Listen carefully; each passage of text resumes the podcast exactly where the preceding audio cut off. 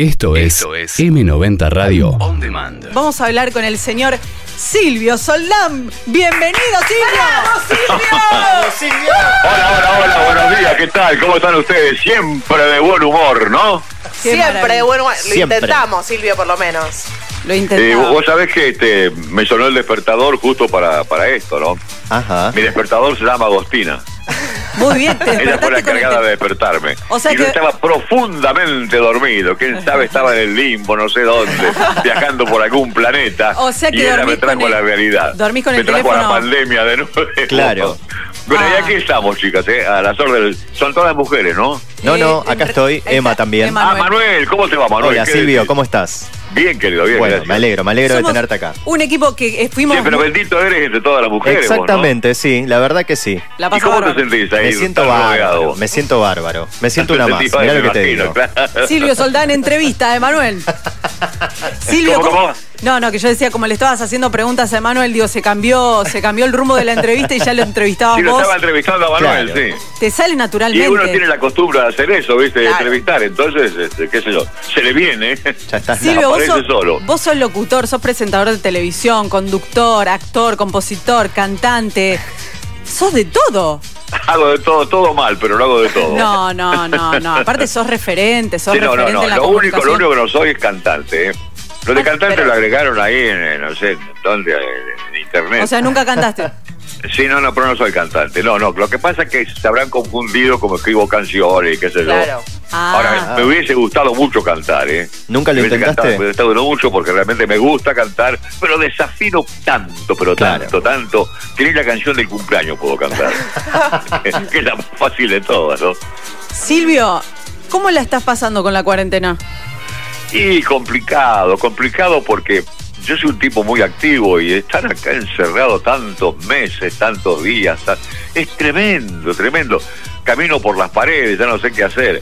Ojo, no me puedo quejar porque estoy en una condición eh, linda, Sí. tengo una Exacto. buena casa, qué sé yo.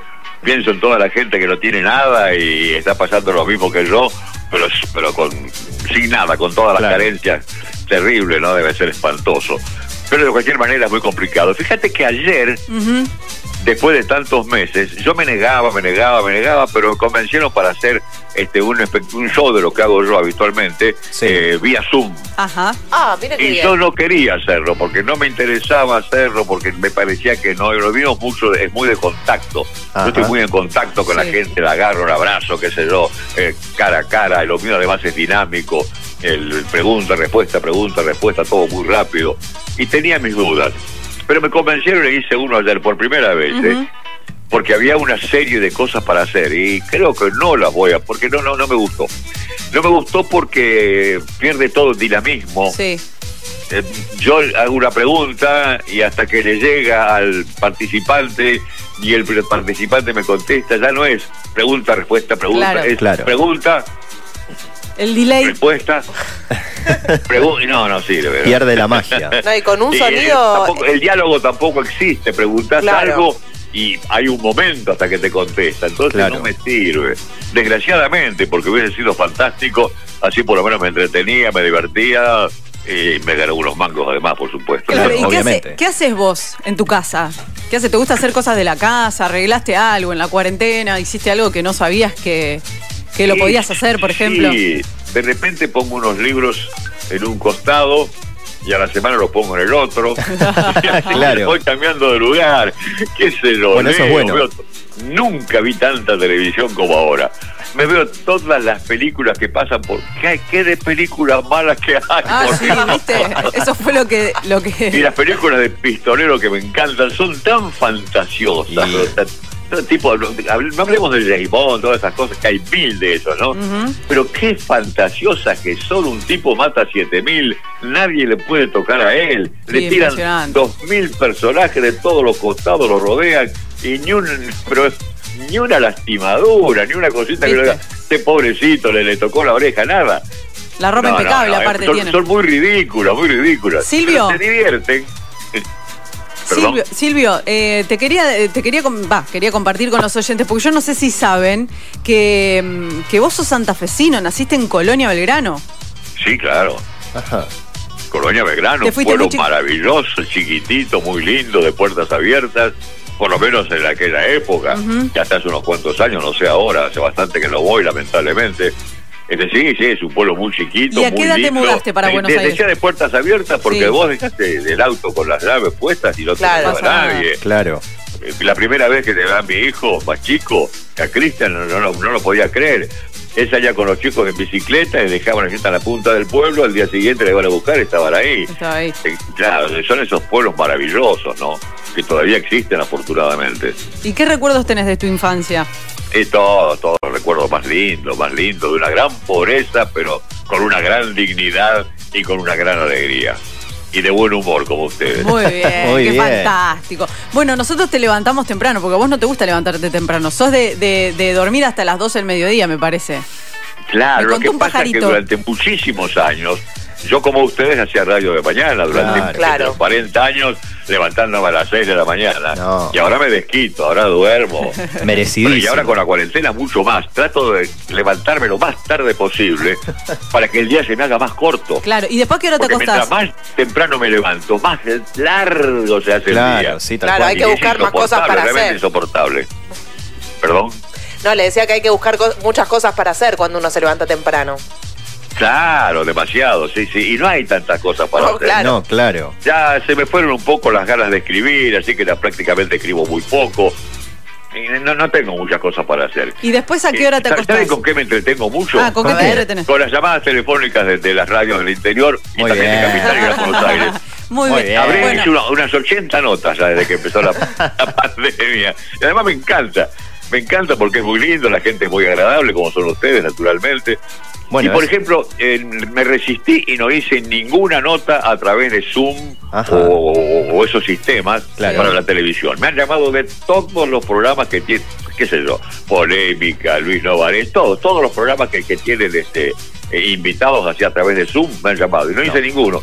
Justamente por lo que me pasó ayer, que no me gusta, porque de repente la imagen se detiene, eh, generalmente la imagen sale bastante distorsionada, yo veo que la gente sale más jovata de lo que es, y si yo salgo más jovato de lo que soy, estoy arruinado. Te cuidas. Silvio, recién hablabas de, bueno, que estás mirando mucha televisión, también nombrabas de, de tus años de despertarte temprano en la radio. Y a, a raíz de esto quería preguntarte, ¿cómo, ¿qué ves hoy o qué diferencia encontrás eh, hoy en la radio y en la televisión a aquella que vos solías frecuentar?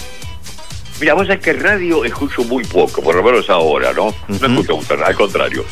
Este, televisión sí, veo mucha, pero veo más películas que otra cosa. Claro, la diferencia, la diferencia no hay tanta, la diferencia es tecnológica nada más. exacto. Después la la- la- los humanos son exactamente iguales. Claro. Bien. Más atrevidos, de repente se, antes se, se- no sé, el lenguaje se cuidaba mucho más que ahora. Eh, pero ahí hay pocas, hay pocas Pequeñas cosas realmente. Bien.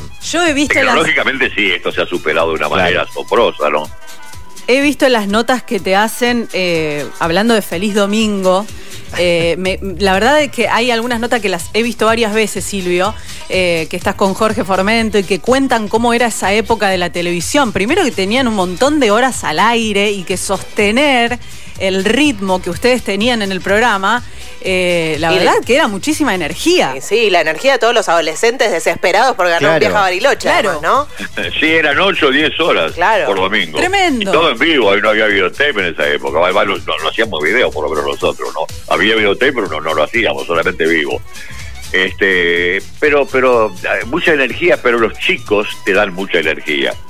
Yo siempre dije que durante la semana laburaba como un loco y los domingos iba al canal cansado, ya harto de toda la semana, y los chicos me renovaban las pilas. De verdad, ¿eh? Sí, sí, Salías ahí fortalecido, porque los chicos son muy enérgicos. Sí. Y eso se transmite, ¿eh?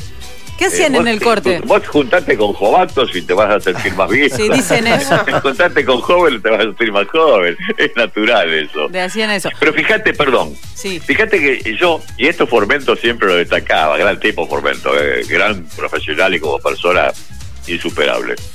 Este, yo los viernes y sábados me iba de gira. Eh, Perdón, de lunes a viernes trabajaba en la radio, de 8 a 12. Los viernes a la tarde me iba de gira. Por ejemplo, viernes y sábado a Rosario, digamos. Sí. Otro viernes y sábado a Tucumán, otro viernes y sábado a Bariloche, y así.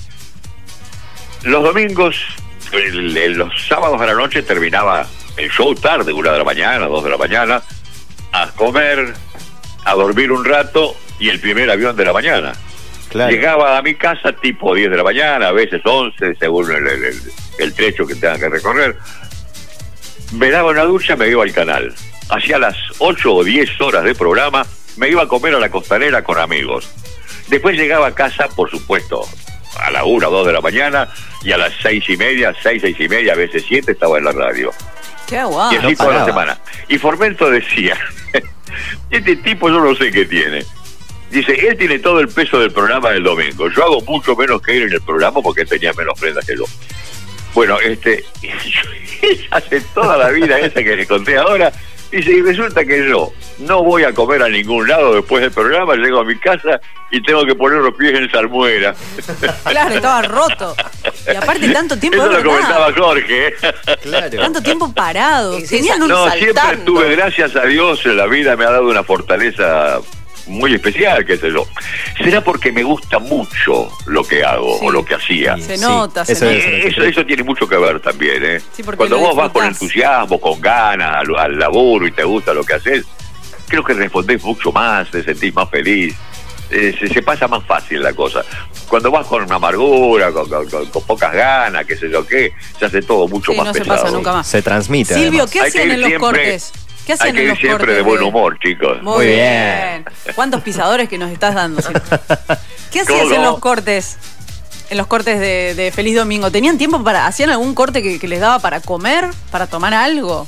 ¿Cómo manejaban eso? No, en la época de Orlando Marconi, porque el primero que inició Feliz Domingo fue Orlando Marconi. Yo comencé como como eh, como colaborador, digamos, como Claro, ayudante, ¿cómo claro. se le llama? Este, bueno, como co-conductor, digamos. Sí. Claro. Este, Orlando decía que yo no tenía, no tenía sangre en las venas, mis venas eran de plástico, no sé qué decía. Eh. Porque, porque él, bueno, él era bastante más, más amplio que yo, era más gordito que yo. Gran animador, eh, gran animador. Una rapidez mental impresionante tenía Orlando. Pero en cada corte, en verano, hacía mucho calor en el Canal 9, no había nada, ni ventiladores, había, teníamos 40, 40 y pico de grados. eh. Claro. No, era terrible. Él se tomaba una gaseosa de dos litros en cada corte. Y yo no tomaba nada, ni frío ni caliente, porque si vos tomás cuando hace mucho calor, Ujú. transpirás muchísimo más. Entonces Orlando se le cayeron unas gotas impresionantes por toda la cara. Era terrible. Y yo fresquito como una lechuga, él no lo podía entender. Muy bien. Y yo le explicaba, lo que pasa es que vos tomás y cosas heladas, yo no tomo nada. Sí, pero ¿cómo aguantás? Y bueno, che, hay que aguantar, ¿qué va a hacer? Bien, los Es- secretos de Silvio. Es, es el oficio, la profesión que digo. Claro. Claro, vos sabés que la semana pasada, te cambio rotundamente de tema, la semana pasada la radio cumplió 100 años de existencia. Sí, claro. ¿Cuántos años trabajaste vos en la radio? Uy, no sé, un montón. Pero les aclaro que yo, este, cuando se y cuando se inventó la radio, yo no estaba todavía. ¿eh? Claro. No, porque algún malintencionado Pues, piensa que no la estaba. Piensa que estaba presente en la azotea esa noche, ¿no? ¿eh?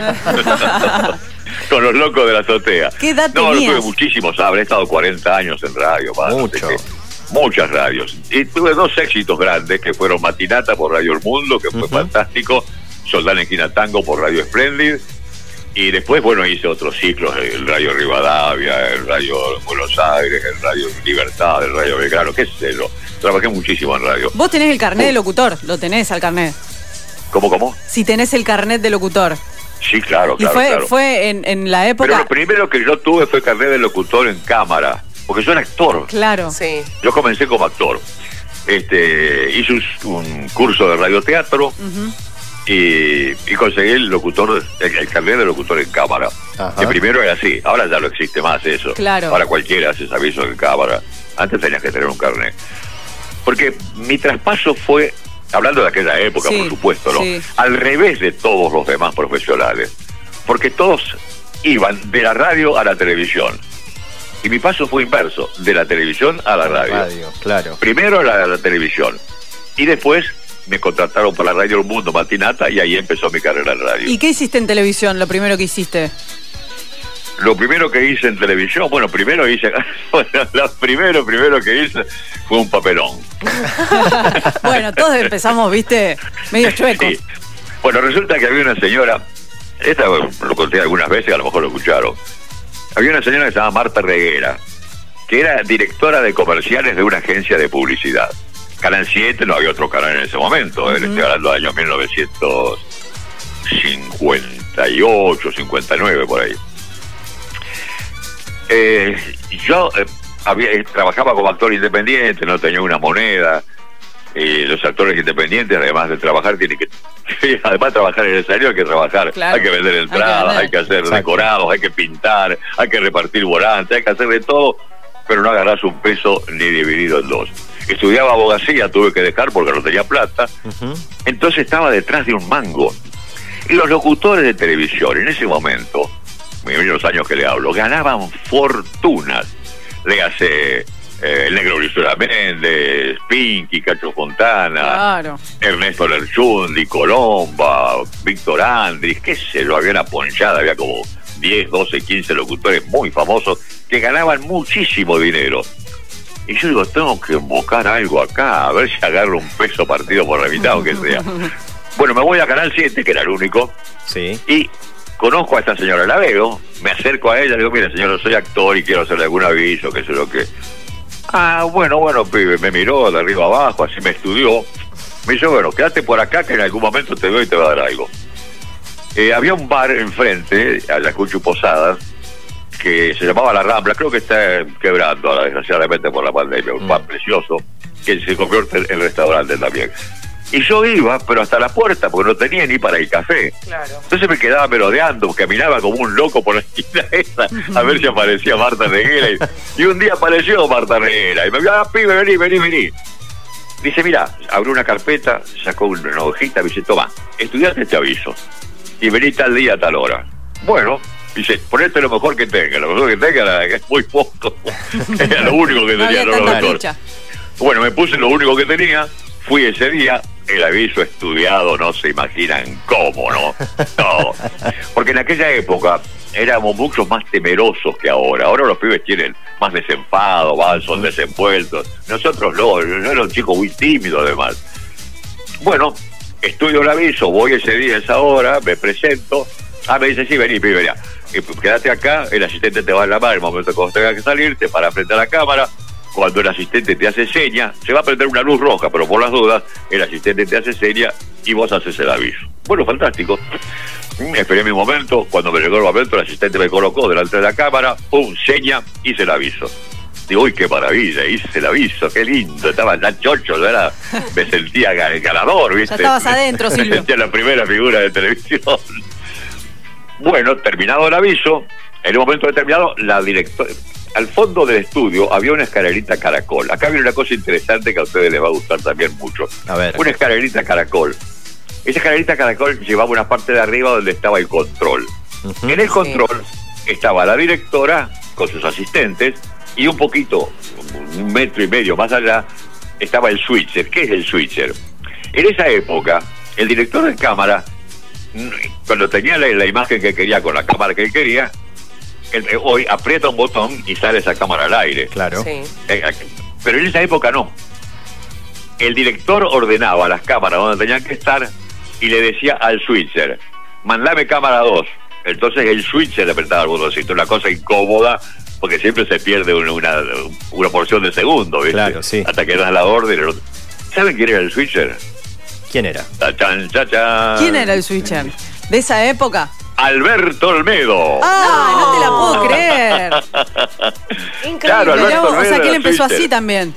¿Cómo? Él empezó siendo switcher de televisión. No te entiendo. Que él empezó así, haciendo switcher con las cámaras. Claro, te- le- les cuento. Resulta que Pancho Guerrero, también rosarino, el del grupo de, de Olmedo, se vino a Buenos Aires cuando empezaba la televisión Ajá. y fue a buscar laburo y se hizo director de televisión. Fue tal vez el director más emblemático Claro. que tuvo la Claro. televisión en sus comienzos. Y el negro andaba muerto, no tenía un peso, pobrecito. Estaban todos iguales en Entonces, esa época le, manda- habla por teléfono el negro a Pancho y Pancho dice, venite a Buenos Aires, mira, yo estoy de director acá, me dan mucha bolilla, así que algo te voy a conseguir. Y le consiguió un puesto de switcher, le enseñaron a hacer switcher y eso fue lo primero que quedó. hizo. Un día se hace una fiesta en el canal, el negro sube al escenario y los volvió locos, los Claro, entretuvo, claro. los hizo reír Claro. La muchísimo. descoció. Claro, y ahí comenzó a ser actor y switcher.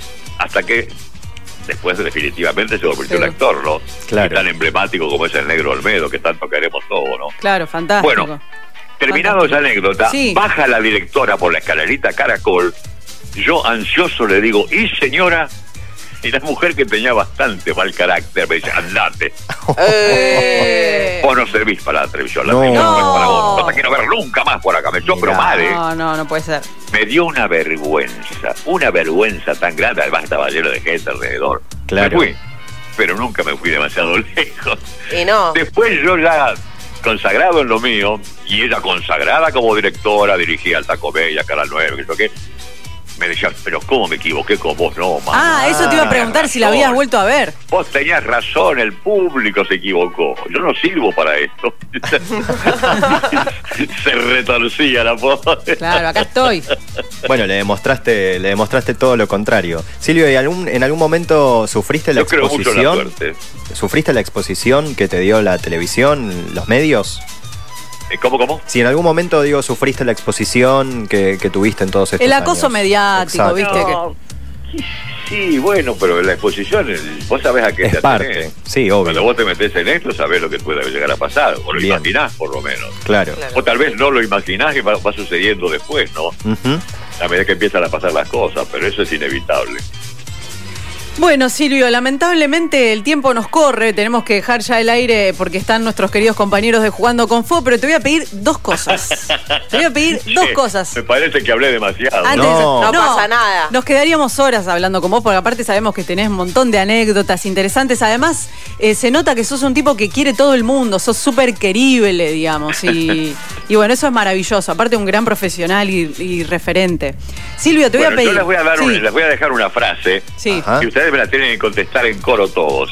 Oh. A ver si es lo que La nosotros queremos. ¿Cómo lo hicimos pueden el usar como separador incluso. Bueno, Sí. Les habla Silvio Soldán. Les recomiendo escuchar de buen humor. Porque de buen humor es un programa hecho con... ¡Amor! Sos un capo, ¿qué querés que te diga? Muchas felicidades. Gracias, gracias Silvio. Escuchanos en vivo Las 24 horas en m90radio.com 90radio.com. y en Rosario Argentina por 899. M90 Radio. On Demand.